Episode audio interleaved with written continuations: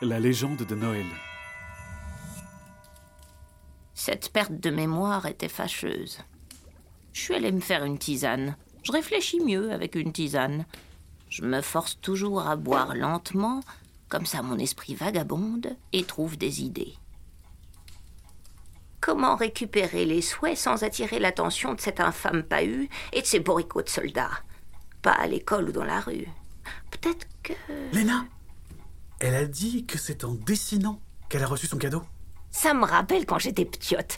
Pour envoyer nos prières aux esprits, on les écrivait sur un papier et on les envoyait vers les cieux, oh, par notre cheminée. L'idée redonna toute son énergie à Noël, qui se rua dehors pour rejoindre ses camarades. Après l'école, il rentra fier d'avoir rempli sa mission. Il les avait convaincus que sa mère n'y était pour rien et que l'esprit d'Iule veillait sur leurs souhaits. Et il leur a suggéré de les envoyer par écrit. Cette nuit-là, des dizaines de papiers s'élevèrent des cheminées. À l'aide d'une légère brise nocturne, je pus les récolter sans effort. En contemplant notre moisson, un problème surgit immédiatement. Il y avait trop de souhaits à satisfaire. Noël n'y arriverait jamais seul, sauf si les esprits des glaces voulaient l'aider, mais il n'y avait pas plus bourrique qu'eux. Ils en faisaient qu'à leur tête. Heureusement, j'avais ce qu'il fallait pour attirer leur attention du bois Jumala.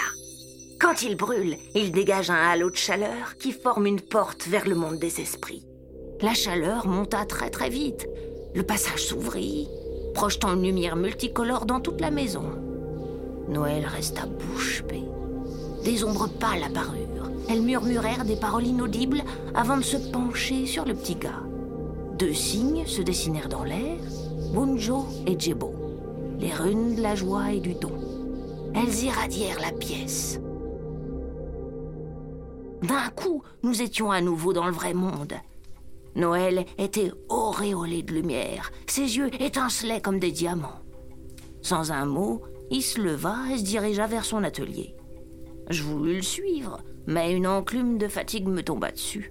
Peut-être valait-il mieux que je me repose, juste un instant. Nora Ah, oui, alors, euh, Vous devez voir ça. Oh, par les esprits Il faisait grand jour. La pièce était remplie d'une dizaine de jouets colorés.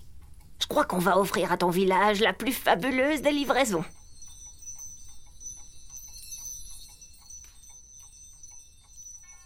Comment nos amis vont-ils distribuer tous ces jouets? Vous le saurez au prochain épisode.